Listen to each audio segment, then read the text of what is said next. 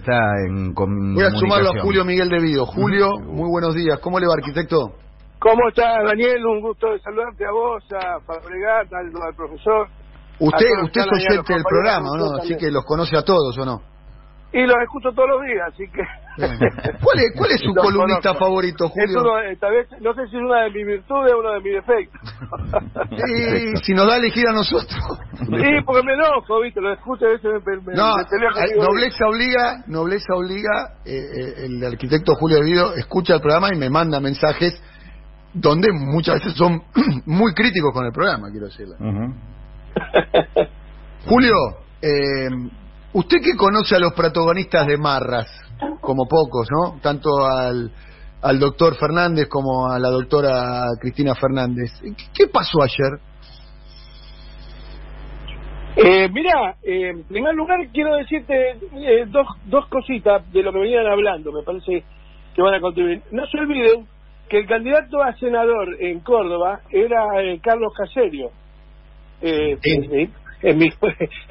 es inmutable, muchachos. digo, hay cosas que se explican con los propios candidatos, ¿está claro? Eh, igualmente pasó, lamentablemente, yo fui compañero de él de gabinete en algún momento y demás. Cuando Salini fue candidato a vice, bueno, eh, no tuvimos fiscalización, perdió en su pueblo, en Villanueva, que es un pueblo chiquito, 70-30. No comparo a Salini con Caserio. Pero digamos, vamos a la, a la escena de hoy, bueno, fue uno de los máximos activistas en Córdoba contra el gobierno de Cristina eh, en el momento de la 125. Yo me acuerdo una vez tuve una discusión muy fuerte en mi despacho que no terminó bien. Digamos, no, no es que nos fuimos a las manos, pero no terminó bien en aquel momento. Y bueno, ¿cómo le puedes pedir a los compañeros? Tengo un hijo que vota en Córdoba y votó a los candidatos de, del kirchnerismo eh, o del gobierno en diputados. Pero dice, papá, yo a este tipo no lo puedo votar. Y bueno, esto es lo que pasa. También hay candidatos que son impotables, hay que ver lo que se pone en las listas. Y el otro tema que les quiero decir en relación a lo de la movilización del movimiento Evita, eh, yo tengo relación personal, soy amigo acá del pueblo, de, del compañero que es delegado de Evita Cansárate y me dijo que se movilizan. Así que eh, me da la sensación, hace media hora.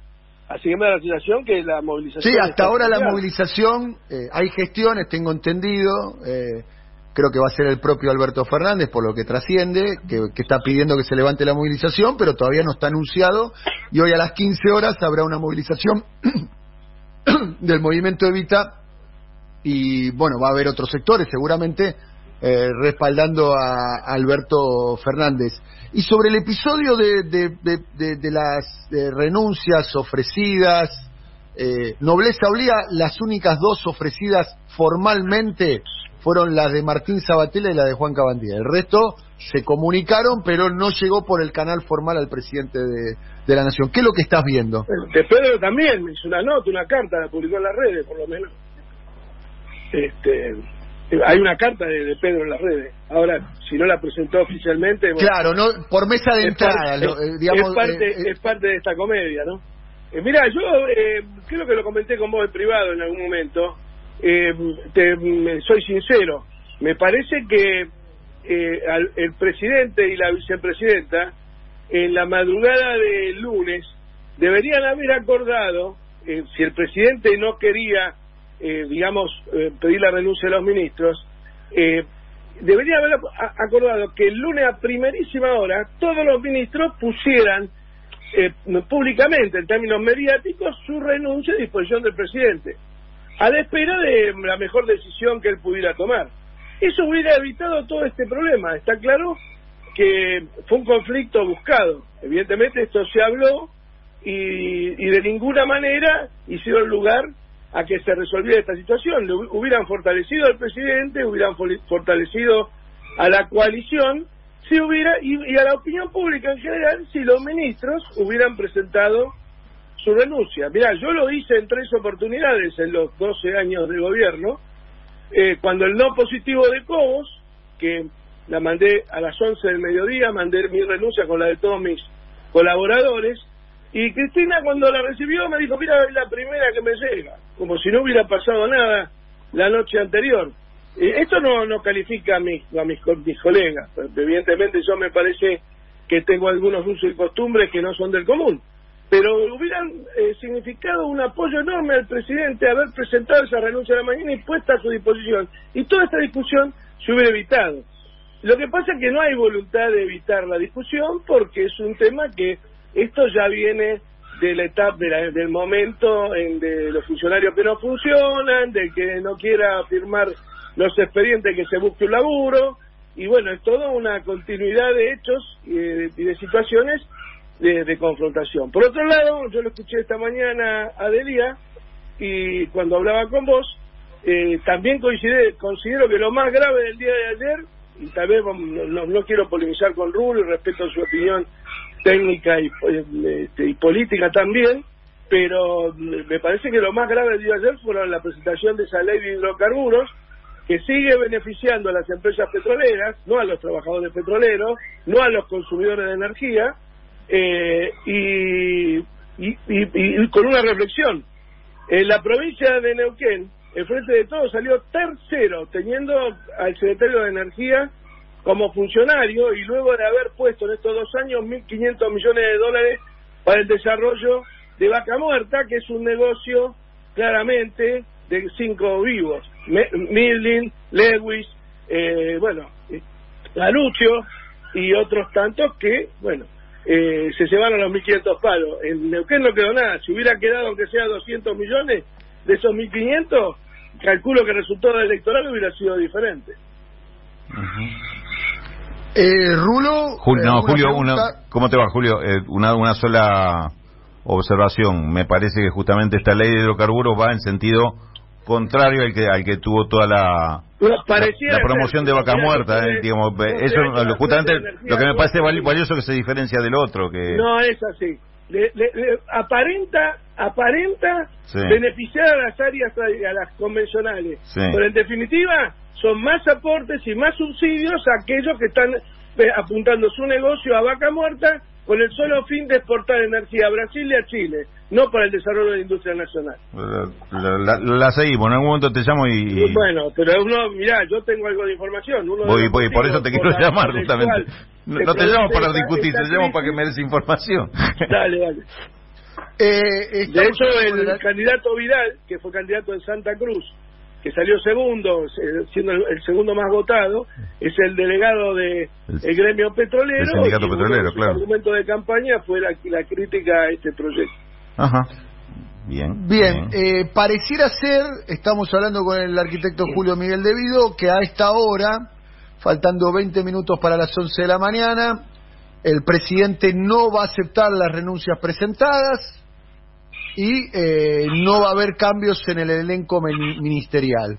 Ergo, eh, se llegó al mismo lugar donde se partió, pero con eh, las condiciones políticas un poco más deterioradas. ¿qué, qué, consecuencias, conociendo a los actores de Marras, digamos, a Alberto, a, Cristina, ¿qué, consecuencias de, de aquí en más eh, eh, con respecto a esta crisis política. Y la segunda pregunta es, eh, ¿por qué se perdió el domingo? Mirá, te voy a contestar por el final. El domingo se perdió no porque ustedes lo han venido analizando, no porque Juntos por el Cambio haya conseguido más votos, al contrario, se le fragmentó el electorado. Se perdió porque en la provincia de Buenos Aires, me voy a referir a donde yo estoy viviendo ahora, el resto del país es casi un, un, un calco, en algunos casos, eh, como Santa Fe fue fenomenal, o en Córdoba, que no llegaron prácticamente a los dos dígitos. Se perdió porque más de un millón de personas no fueron a votar, que eran gente que sin ninguna duda había votado al frente de todos, sino que lo que yo aprendí en matemáticas en el colegio no, no me cerraría, claramente, es así. Conozco muchísimos que no han ido a votar y que votaron al frente de todos en el 2019. Creo que la tarea sería lograr convencerlos de que vayan a votar para tener, por, no sé si ganar, pero por lo menos dar una batalla más digna que la que se dio en el domingo pasado. Eh, y obviamente también quiero decirte, con el eh, presupuesto actual eh, tampoco va a haber ningún cambio en los problemas económicos que ustedes están planteando todos los días ahí. Lo que no se dan cuenta que el problema central no está en el gasto, está en los recursos. Y los recursos no están porque el comercio exterior lo manejan ocho vivos que hacen que eh, los excedentes exportables de Argentina, que son la riqueza nacional, vayan al exterior. Hubiera sido un enorme paso lo de Vicentín y creo que también ahí está uno de los problemas por los cuales se perdió. Eh, fíjate vos, te doy, ya te di tres datos, lo de Vicentín, el tema del caserio este, y la cantidad de gente que no fue a votar que son votantes de frente de todos, si no, no me, no, me cierran los números.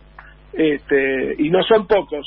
Creo que el voto en blanco, el voto impugnado y los que no asistieron constituyen una, una, una fuerza política hoy huérfana de conducción.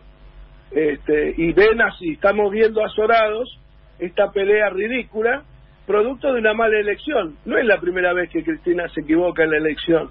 Eh, cuando tomamos IPF lo designaron a Galucho cuando este eh, bueno el jefe de gabinete que sucedió a Alberto Fernández después de la 125 fue Massa y a Massa lo fueron a buscar ellos no es cuestión de buscar hoy el enemigo ahí el enemigo lo ellos lo fueron a buscar. Yo lo enfrenté estando preso lo enfrenté. Mirá este cuál es mi posición. Este lamentablemente no, no me votaron obviamente. Este pero y bueno este los resultados están a la vista. Pero en conducción política decía que hay que conocer para apreciar, apreciar para distinguir, distinguir para resolver, resolver para ejecutar. Bueno, evidentemente Cristina en el, en el proceso de distinción de los dirigentes que elige como aliados los socios políticos, el negro Acevedo, el, el, Massa, Alberto Fernández, dos veces. Eh, en agosto del 2009, nos dejó, del 2008, perdón, nos dejó colgado de la brocha Ah, y tuvo Néstor que salir con las candidaturas testimoniales para tratar de salvar el, escenario. De todas maneras, yo no soy este, oficialista, no me siento parte del Frente de Todos, si bien lo voté en el 2019, y lo hubiera votado ahora si hubiera habido este, reacción o políticas económicas más eh, dirigidas a los problemas que ustedes plantean todos los días, el tema del ingreso y demás. Ahora, el tema del ingreso, el tema del trabajo, el desarrollo del mercado interno, con esta política energética no, no lo vamos a llevar adelante. Y mucho menos con un presupuesto que solo apunta a arreglar con el Fondo Monetario. No hubo nadie más desvelado que Néstor Kirchner para resolver la deuda externa. Pero miremos qué es lo que hizo Néstor y lo que se está haciendo ahora y ahí vamos a ver la diferencia. El problema eh, es la política económica y también el ministro de Economía, que vino de Washington a hacerse cargo de un ministerio, un tipo que no tiene inserción en la sociedad, que no conoce a los protagonistas de la política argentina, este, y evidentemente ese es un problema muy grave que hay. Me parece que está, eh, vos sabés bien que la, digamos, eh, los hechos históricos eh, obedecen a una direccionalidad política determinada, pero son personalísimos los las condiciones en que se dan. No hubiera existido la revolución rusa sin Lenin, ni hubiera 18 de octubre sin Perón, ni nos hubiéramos desendeudado en el 2006 sin Kirchner, ni hubiéramos recuperado el correo, ni agua argentina, ni, ni, tampoco eh, fue el gran impulsor de la ley de medios audiovisuales, que es uno de los causantes claros de la derrota electoral. Este, está claro que no se puede pelear con eh, monopolios eh, mediáticos integrados a un poder judicial que nos persigue, etcétera, etcétera. Todo eso eh, y, la mala elección de candidatos, claramente. La, última pregunta, y le agradecemos el tiempo, estamos hablando con el arquitecto Julio Miguel Devido. Ayer había una especulación que rondaba, ¿no? Ayer fue un día febril, minuto a minuto, segundo a segundo, el escenario, ¿no? Teléfono rojo por todos lados, sonando el teléfono, intercambiando información, este, tratando de confirmar lo que estaba pasando. Un día de mucha tensión, bueno, ahora pareciera ser que se va hacia la calma o hacia una paz negociada o hacia una paz que ya sabremos cómo es la paz que se viene. Pero una de las especulaciones es, ¿y si Alberto acepta las renuncias, deja a la Cámpora y a Cristina fuera del gobierno, acuerda con la CGT, acuerda con los intendentes, acuerda con los gobernadores, acuerda quizás con un pedazo de la oposición? Esa es una hipótesis eh, que vos descartás, Julio? No, conociéndolo a Alberto de ninguna manera. En, el 2009, en el 2008 negociaba con las patronales del campo abajo de la mesa para, para joder al gobierno y a la gente, claramente. después de haber puesto a Lustó, que fue lo, el que causó eh, esta problemática, y a Gracielo Caña. Si trajo a, un gobierno nacional y popular, a ministro como Caña y, Martín Lustó, ¿qué podemos esperar? No olvidamos de eso, muchachos. Cuando ustedes lo sienten hablar Lustó, no se le revuelven las tripas pensando que fue ministro de Economía de un gobierno nacional y popular y que nos llevó a la mayor catástrofe política que tuvimos los 12 años, que fue la 125.